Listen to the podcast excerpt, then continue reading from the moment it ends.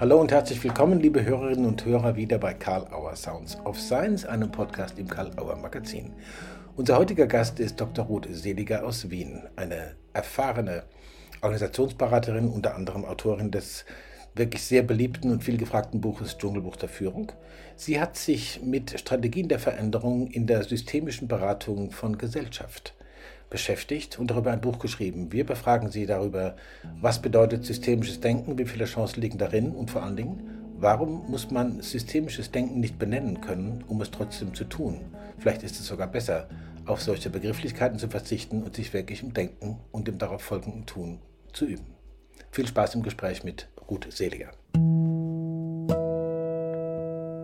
Liebe Ruth Seliger, hallo, ich grüße dich. Wir hallo. sind hier in Wien bei dir in den Praxisräumen. Ne? Ja, willkommen. Dankeschön, sehr schön. Ich freue mich, dass du dir die Zeit nimmst, mit Karl Auer Sounds of Science zu sprechen. Der Anlass ist ja dein äh, neues Buch, Systemische Beratung der Gesellschaft, Strategien für die Transformation. Wir haben vorhin kurz schon gesprochen, das richtige Buch zur richtigen Zeit und es wird immer richtiger. Das kann man, glaube ich, ohne Übertreibung sagen. Äh, du hast dich eines Themas angenommen, das dich schon lange umtreibt, wie äh, mhm. man lesen kann, und sich aber doch wie von selbst deiner bemächtigt hat. So habe ich das zumindest verstanden. Aus der Frage, wie äh, Organisation und Führung Veränderungen in der Gesellschaft verarbeiten, wurde die Frage danach, wie gerade auch Organisationen und Führung selbst Treiber der Veränderung sind. Eine Leitfrage. Wie können Organisationen dazu beitragen, die Gesellschaft zu verändern? Es gibt eine empirische Seite, mhm.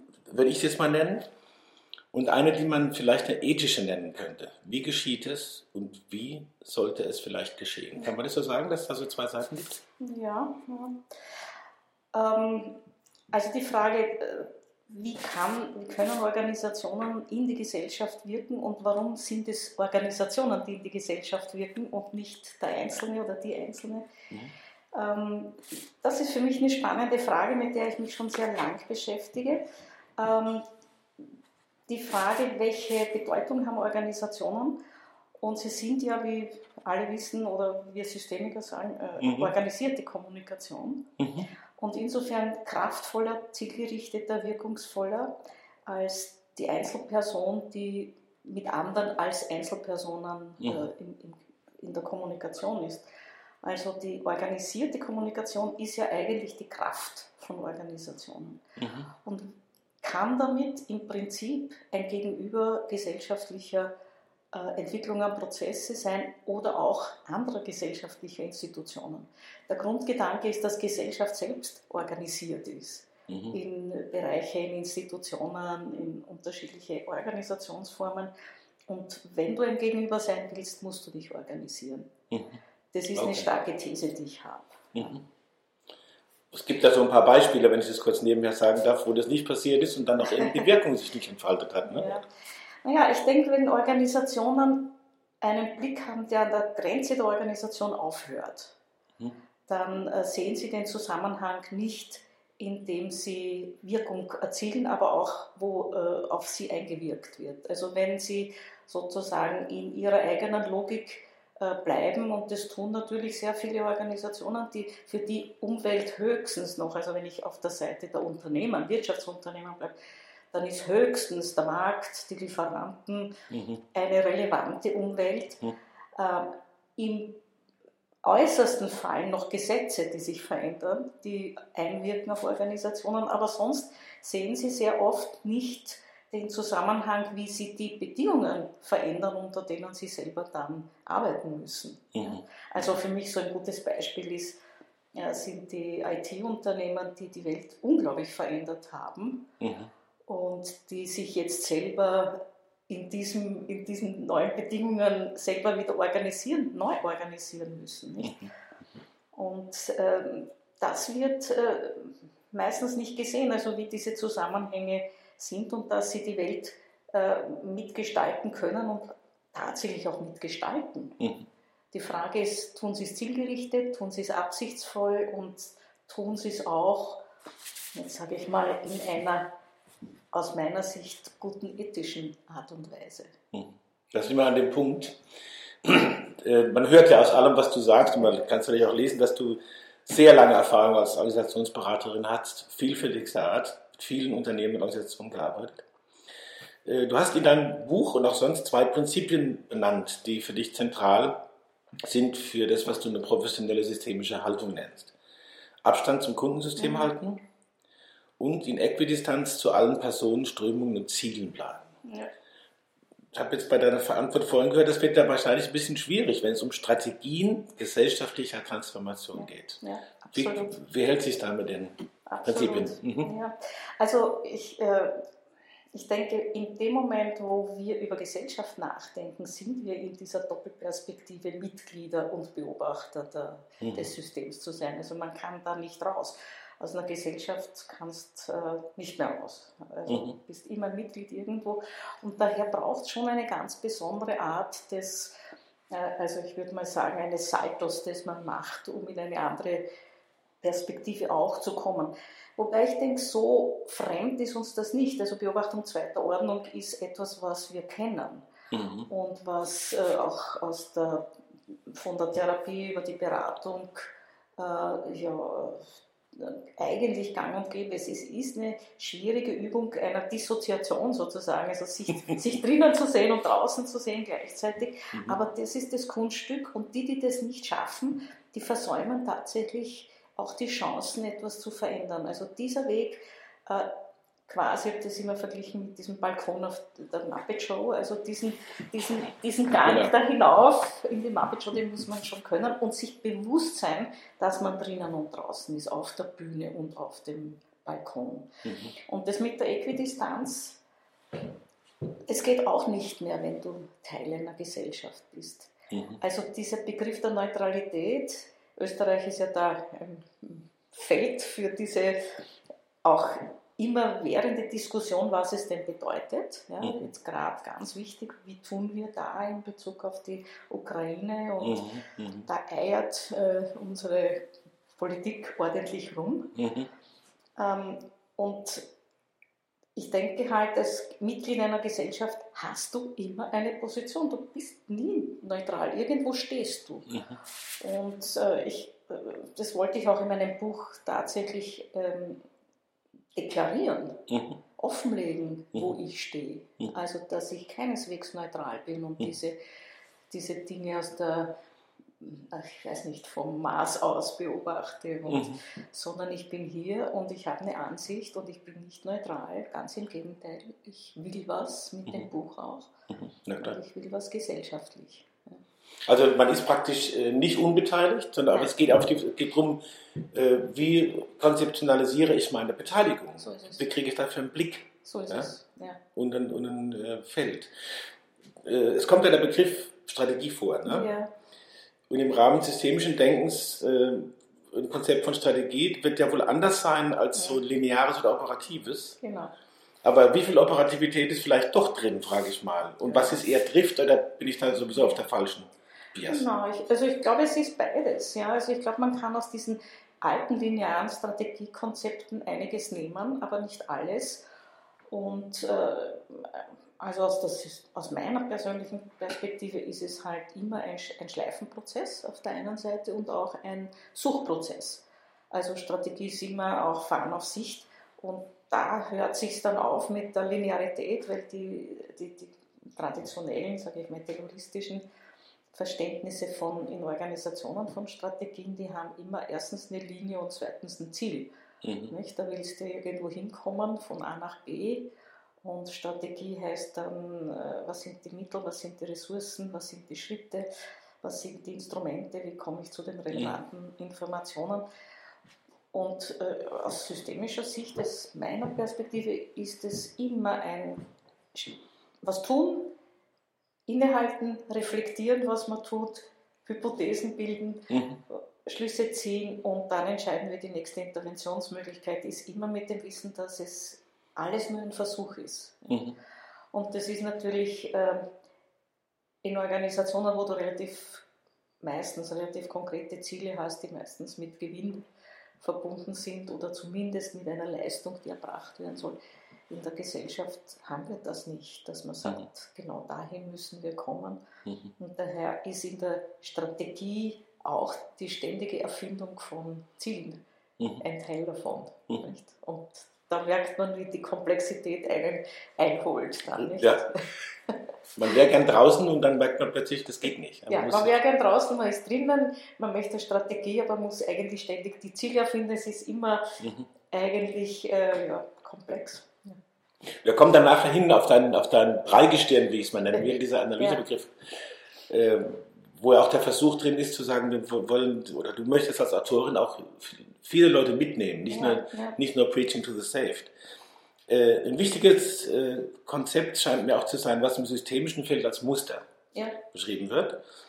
Und von dort her, was es heißt, wenn Muster sich ändern oder sich eben ändern sollen. Da gibt es auch wieder die Unterscheidung von Musterveränderungen erster und zweiter Ordnung, davon sprichst du. Was ist damit äh, gemeint und was ist das Besondere, wenn dazu, du hast es vorhin schon angedeutet, die Beobachtung berücksichtigt wird und die Selbstbeobachtung sozialer genau. Systeme? Ja, das ist Veränderung, also das ist Musterveränderung zweiter Ordnung. Nicht? Das okay. ist, dass sich der Beobachter reinrechnet einfach in die mhm. Beobachtung. Also so verstehe ich den Heinz von Förster als zweite Kybernetik und äh, dieses sich hineinrechnen, also wie, wie kommt es, dass ich diese Muster selber gestalte, wie kann ich mir dabei zuschauen, wie ich die Muster schaffe. Mhm. Und äh, also einfach formulierte Muster ist zunächst nichts anderes als eine Wiederholung mhm. von Prozessen, von Prozeduren und Meistens sind die Muster irgendwie funktional, haben Sinn mhm. und Veränderung ist dann notwendig, wenn sie nicht mehr nützlich, sinnvoll, funktional sind, funktionell sind. Mhm. Und dann muss man sie ändern und für die Änderung ist notwendig, dass ich auch ein Bild habe, wie es mir gelungen ist, diese dysfunktionalen Muster herzustellen. Okay. Also ah. Also das ist der Punkt aus der Organisationsberatung. Mhm. Und der ist aber hier auch in der gesellschaftlichen äh, Veränderung auch notwendig. Daher dieses Buch. Es ist ein Versuch der Selbstbeobachtung mhm. äh, und der Versuch zu schauen, wie haben wir diese gesellschaftlichen Muster, die wir eigentlich verändern wollen, mhm. auch ein Stück mit, mitgeschaffen.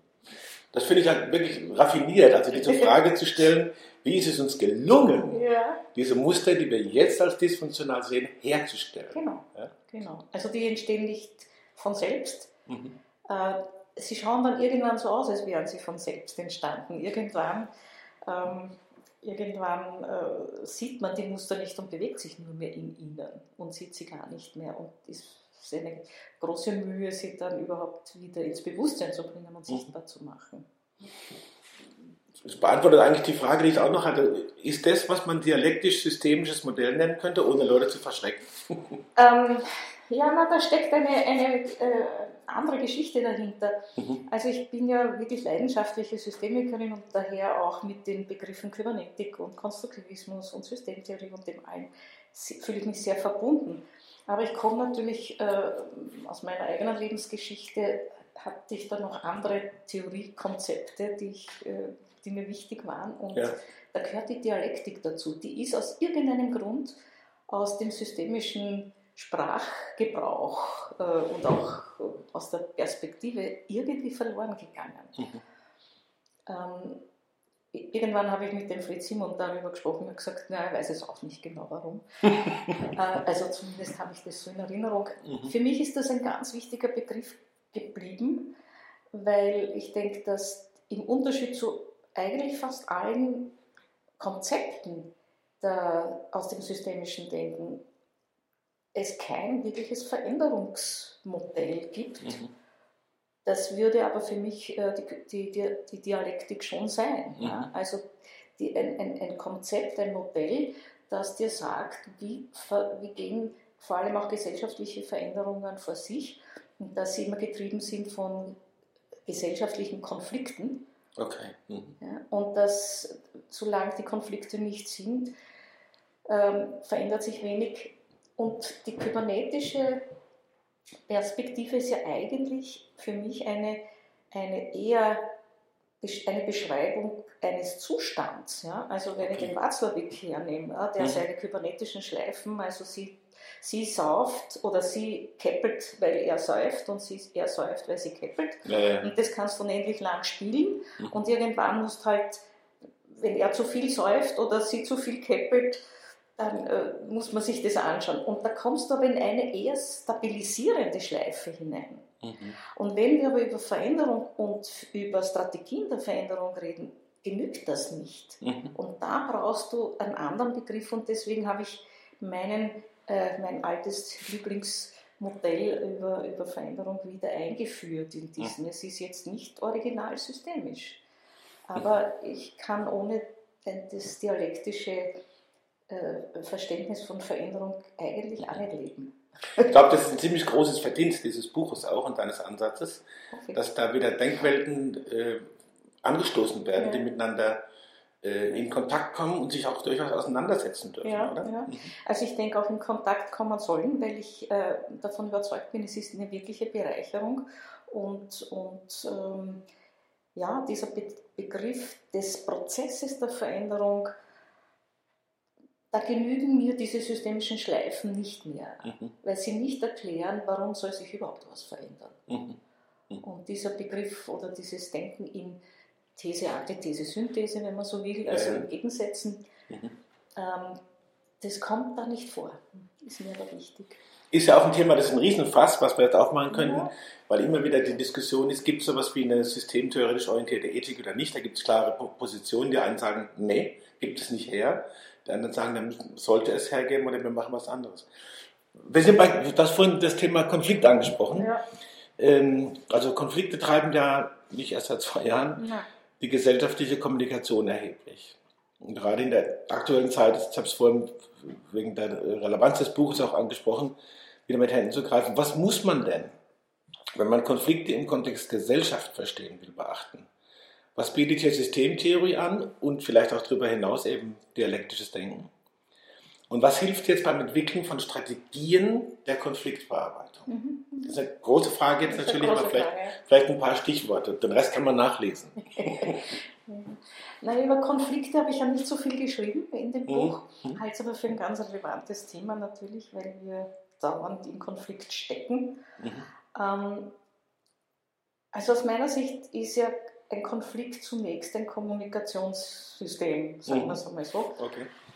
Und das aber eine, oder einige Besonderheiten, Spezifika aufweist.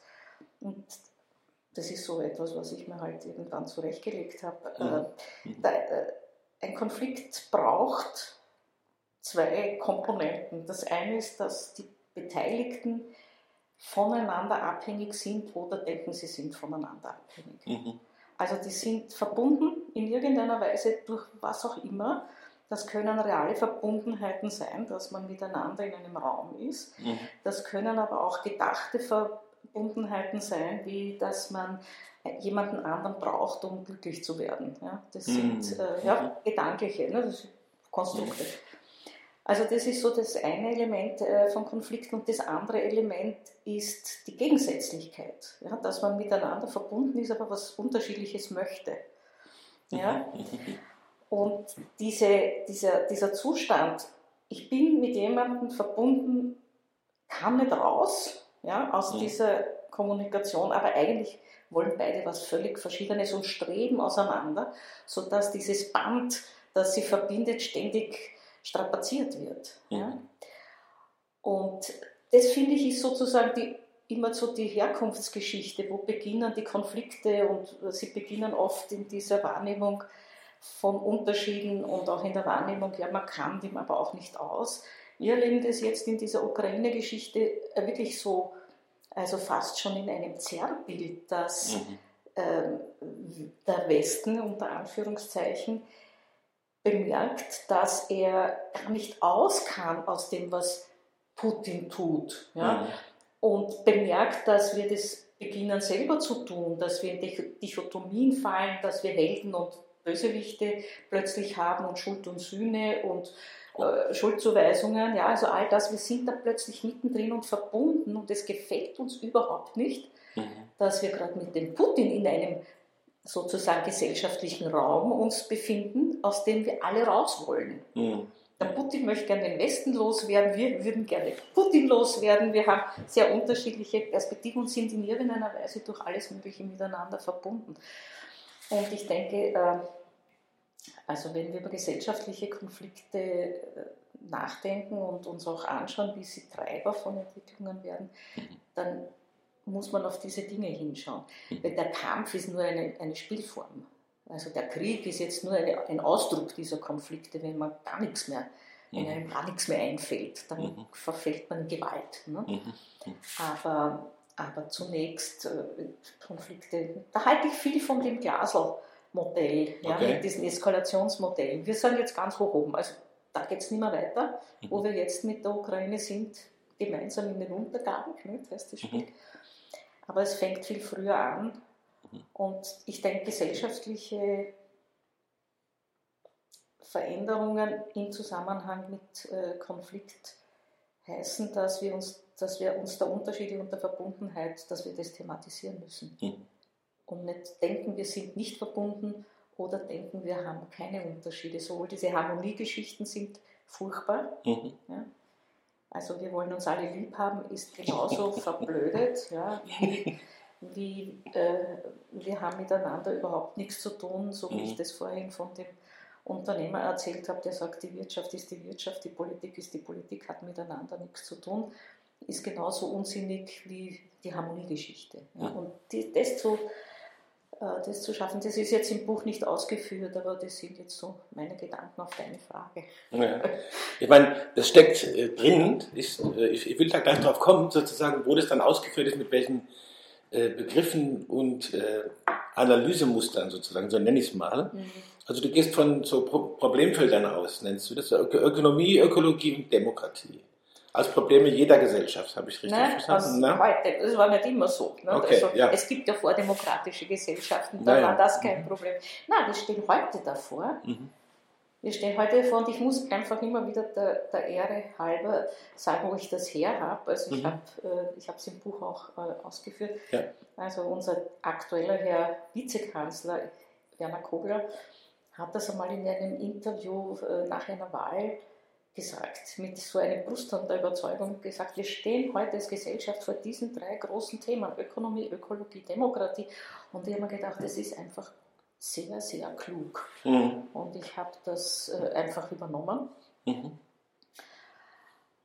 weil ich es einfach eine kluge Differenzierung finde. Wahrscheinlich haben wir noch andere Probleme heute auch, ja, mit mhm. der IT und also die gesamte Digitalisierung und was auch immer.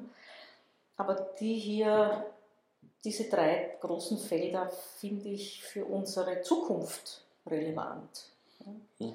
Also wenn wir das nicht schaffen, dann die auch laufen miteinander sozusagen. Die, die laufen miteinander. Die laufen ineinander. Man muss sie irgendwie sortieren. Du hast ja ganz, ganz viele Konzepte und auch mal so Bilder. Ich ja. finde es sehr, sehr spannend, diese Illustrationen. Kompass, ja. ja. so ein Kompass. Das hilft einem einfach, die Orientierung zu behalten, im wahrsten Sinne des Wortes. Ja. Na, es, ist, es sind getrennte Themen, aber sie sind verbunden miteinander und vor allem in Abhängigkeit. Nicht? Mhm. Also, äh, die Klimakrise ist ohne neoliberale Wirtschaftsform nicht denkbar. Die wäre mhm. wär nicht, wahrscheinlich. Nicht? Mhm. Und die Demokratiekrise, die wir jetzt erleben durch zunehmende rechte mhm. äh, Autokraten, die da jetzt das Sagen haben in der Welt, mhm. äh, wird mit diesen Fragen nicht fertig. Mhm. Nicht? Also ist kein effizientes gesellschaftliches, mhm. ähm, keine Form, wie diese Probleme bewältigt werden können. Und das macht es auch krisenhaft. Nicht? Und mhm. so hängen die zusammen ich habe das ja vorgehabt zu fragen, jetzt mache ich es eben doch, du hast es aber schon selber angedeutet. Diese unterschiedliche Umgangsformen, demokratische Verfassungen oder verfasste Gesellschaften oder äh, politische Organisationen und eben ja autokratische, die aber eben auch mit diesem äh, Problemfeld Ökonomie, Ökologie das und vielleicht auch ihrer eigenen Form damit umzugehen zu tun ja. haben. Was macht uns Mut? Ja, naja, also ich denke schon vieles es gibt schon vieles, das hier in diesen, in diesen multiplen Krisen, und da rede ich gar nicht mehr von Corona oder sowas, ja, das mhm. beschäftigt uns auch nebenher. Na, ähm, was macht Mut? Also mir machen viele Dinge Mut. Das eine ist, äh, wenn man hinsieht, dann brechen an vielen Stellen alle diese Themen, die jetzt gerade so Mainstream und gleichzeitig so destruktiv sind, die werden der, derzeit gebrochen durch Menschen, die sich organisieren und die Neues, anderes versuchen. Und ich denke, die, die,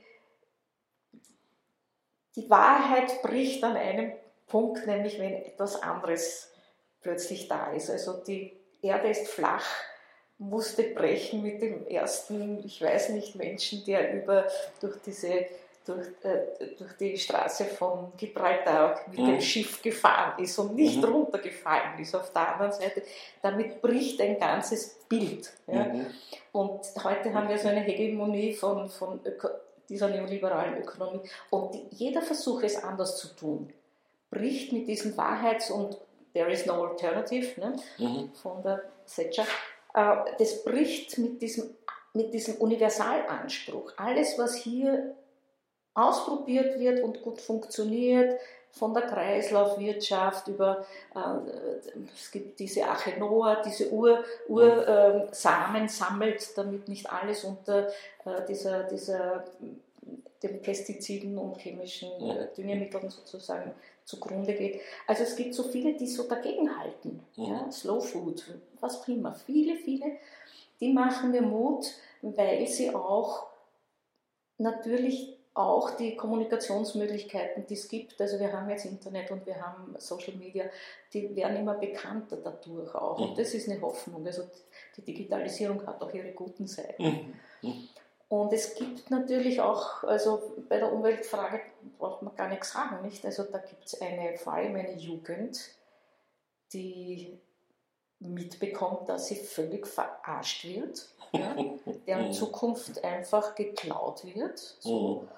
Und, die, und das ist sozusagen, was mir daran noch besonderen Mut macht, ist, dass gerade diese jungen Fridays for Future, wie immer sie heißen, mhm. äh, nicht nur auf die Straße gehen und schreien, äh, sondern wenn man mit denen spricht, das sind dermaßen kompetente und auch wissenschaftlich gebildete und auch rhetorisch unglaublich gute mhm. Menschen. Mhm dass man, also ich denke mal, ja, ich war auch politisch aktiv in meiner Jugend, aber das hat, hatte ich nicht drauf. Mhm. Ja? Und die sind, ähm, also die geben mir wirklich Hoffnung, weil da eine andere Art von Weltsicht plötzlich äh, deutlich sichtbar wird, die weit über dieses, wir wollen also den CO2-Ausstoß reduzieren. Das geht weit darüber hinweg. Ich würde behaupten, die denken wirklich systemisch. Das ist, klingt sehr ermutigend. Das ist wirklich ermutigend. Also ich weiß nicht, ob die das so benennen würden, wahrscheinlich nicht, aber das Denken in den größeren Zusammenhängen, in den großen Bildern und in den Wirkungen, mhm. das würde ich mal als systemisches Denken bezeichnen. Du hast ja vorhin, als wir im, Vorgespräch waren, das kann ich jetzt mal aufnehmen, auch mal gesagt, es kommt nicht darauf an, ob man das jetzt systemisch nennt ja. oder nicht oder, oder Leute dahin erzieht, das jetzt ja. so zu denken, sondern es geht darum, wie wird gedacht. Ja, so. Auch mit dem Ziel des Buches, sich nicht nur an Systemikerinnen und Systemiker zu richten, also wie ich vorhin sagte, Preaching to the Saved, sondern ja. darüber hinaus. Ja. Hm. Ja. ja, also ich sozusagen vor dem Hintergrund meiner Beratungserfahrung, äh, meine Kunden, also Unternehmer oder Institutionen oder die Menschen, die sie vertreten, die mussten nicht einmal das Wort hören, mhm. systemisch. Mhm. Aber wenn es gelingt, durch äh, Fragen, die man stellt oder Perspektiven, die man auftut, das größere Bild zu zeichnen und, und äh, lineare Modelle in Frage zu stellen äh, und bessere Modelle zu haben, die wirkungsvoller sind und funktionaler, mhm. funktioneller, ich verwechsel das immer, funktioneller sind, hilfreicher, wirkungsvoller, dann und sie lernen auch, dass das der bessere Weg ist, die müssen das gar nicht, die müssen das nie gehört haben. Mhm. Die müssen das nie gehört haben. Mhm. Wichtig ist, dass sie aber schon lernen, dass es eine andere, eine andere Art des Denkens ist. Ja. Sonst können sie es nicht wiederholen, sonst können sie es nicht, sonst würden sie sagen, das war eine tolle Beraterin und jetzt machen wir wieder weiter wie vorher, aber besser. So.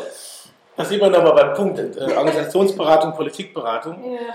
Vielleicht so ein, zwei Hinweise. Was glaubst du, welche unverzichtbaren Kompetenzen, du hast es ja schon durchscheinen lassen, äh, braucht es, um wirklich deine professionelle Perspektive für, Klammer auf, systemische Klammer zu, gute Beratung der Gesellschaft zu leisten und für Strategien der Transformation? Jetzt wirklich für Profis, die da auch irgendwie versuchen, sich zu organisieren oder Organisationen zu begleiten, wenn sie das machen.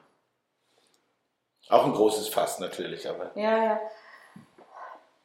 Naja, ich denke, es, also, es führt uns wahrscheinlich kein Weg daran vorbei, dass wir unser Denken bewusst ändern müssen. Also ich, ich glaube schon, dass wer die sozusagen sich vornimmt, diese, wie soll ich sagen, unfassbare Aufgabe stellt, ja, die mhm. ja also wirklich an, an Übertreibung ja äh, nichts zu wünschen überlässt. Mhm. Aber ich denke, dass wir für diese Art der Weltenrettung ein anderes Weltbild brauchen. Also wir brauchen ein Bild, wie die Welt äh, funktioniert.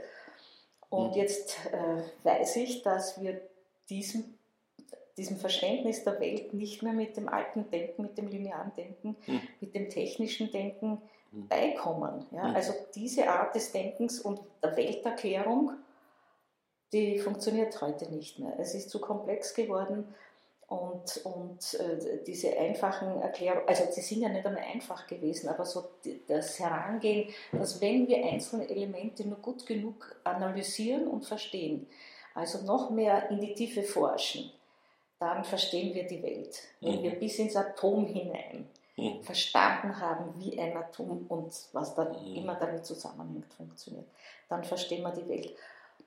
Und das, äh, das geht nicht mehr.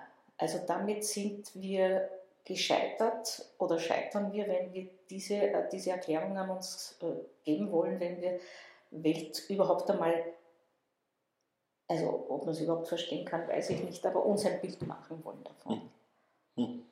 Ja. Jemand hat das einmal schön verglichen, der, der, ähm, der hat gesagt, ähm, das, äh, das ist so, wie wenn man einen Wald äh, sich erklären wollte, indem man einen Baum analysiert. Mhm. Und das ist so, glaube ich, diese, der Philipp Blom war das, und das ist so, glaube ich, so ein, ein Bild dafür. Wir, das können wir nicht mehr, aber das ist jahrhundertelang versucht worden. Mhm. Wenn wir nur den Baum bis in seine letzten Spitzen und Blätter und Wurzeln hinein verstehen, haben wir ein Bild vom Wald muss man nur hoch, hochrechnen. Mhm. Das ist jetzt, das greift nicht mehr, damit kommen wir nicht mehr weiter. Mhm. Wir müssen diese Komplexität, die, sich, die wir geschaffen haben, die müssen wir irgendwie anders äh, einfangen. Und was auch nicht mehr funktioniert, äh, also diesen Gedanken, den habe ich äh, von Dirk Becker, mit dem ich das mal so besprochen habe, was der größte Unterschied zwischen äh, alten Gesellschaften und jetzt ist. Und er hat dann gesagt, wir, die, die, die Idee der Aufklärung ist zu Ende. Wir können nicht mehr mit reiner Vernunft und Logik mhm. die Welt versuchen zu verstehen. Mhm. Auch das geht nicht, weil wir in Zirkeln und in Wechselwirkungen und kybernetischen Kreisen und Komplexität eben ähm, uns befinden und weder Vernunft noch Linearität uns da weiterhilft. Und insofern ist, wer immer die Welt verändern will, muss sich ein Bild von ihr machen. Und das Bild kann meiner Meinung nach nur ein systemisches Bild sein, solange wir nichts anderes haben, zumindest. Das wäre jetzt eigentlich ein super Schlusssatz. Wir sind noch am Ende unserer Gesprächszeit ja, eigentlich, ja. aber ich will dir trotzdem die typische Sounds of Science Frage zum ja. Schluss noch stellen. Ähm, Gab es irgendwas, wo du gedacht hast, oh ja, das Thema, das jemand bestimmt sicher einiges? Und es kam dann jetzt nicht? Oder ist dir auf dem Weg noch was eingefallen und das liegt jetzt neben? Was du mich nicht gefragt hast. Was ich nicht gefragt habe. Ja, oder gerne gefragt worden wäre. Genau, oder so. Oder was jetzt noch auf ein Passau liegt, wo du sagst, das holst du dir jetzt noch und vielleicht auch noch ein Statement. Wenn nicht, besprechen wir das nächste Mal. Ich denke gerade nach, ja. Aber, mhm. ähm, mal nachschauen. Ich habe da was aufgeschrieben. Mhm. Na, eigentlich, also ich habe das Gefühl, die wichtigen Dinge habe ich schon gesagt und mhm. diese, also diese Mischung von, es ist ein Denken und es, also die Art des Denkens, wie wir die Welt verstehen, aber auch die Art der Bilder, die wir über Veränderung haben. Das ist für mich so die, die Quintessenz eigentlich. Es ist das Denken und auch ein Bild von Strategie, also mhm. ein Bild von Veränderung. Mhm. Und das ist alles voneinander oder voneinander abhängig oder hängt zusammen das ist eigentlich der Kern des Buches. Ja. Mhm. Gleichzeitig ist es ein Versuch, also vielleicht ist mir das noch wichtig, ja. äh, am Ende zu sagen, dieses Buch enthält nichts Neues. Es ist nichts Neues drinnen, alles ist schon gesagt und gedacht worden. ich glaube, meine Leistung in dem Buch liegt darin, es zusammengebracht zu haben, in eine Verbindung gebracht und es auch, das wäre meine große Hoffnung, verständlich für Nicht-Systemiker gemacht zu haben. Also mein Wunsch wäre, dass das Leute lesen, die noch nie systemisch gedacht haben oder dass die Theorie nicht kennen, muss nicht jeder Luhmann gelesen haben, der sich für die Welt äh, engagiert, für die äh, Entwicklung, Veränderung, Rettung der Welt engagiert.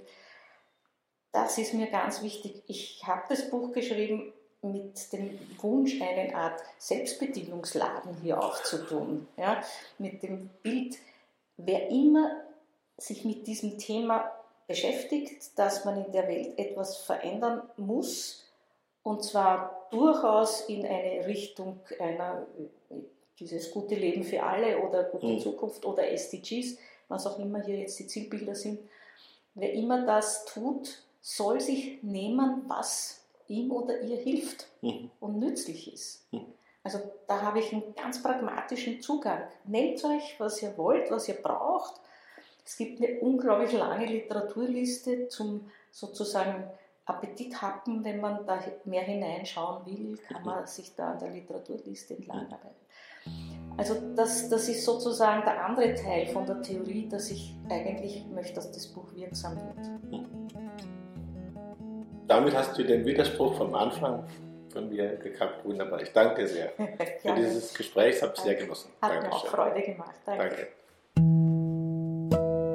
Das kann man sich nur mitwünschen, dass dieses Buch, dieses Denken und dieser Ansatz wirksam wird. Vielen Dank für dieses Gespräch an Ruth Seliger in Wien. Danke an die Hörerinnen und Hörer für die Zeit.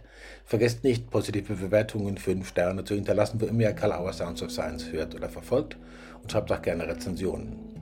Wir freuen uns, wenn ihr auch nächste Woche wieder dabei seid und natürlich, wenn ihr euch weiter umschaut im Karl Auer Magazin und auf der Website karl-auer.de im Programm und allen Beiträgen, die es da gibt. Bis zum nächsten Mal und herzlichen Dank.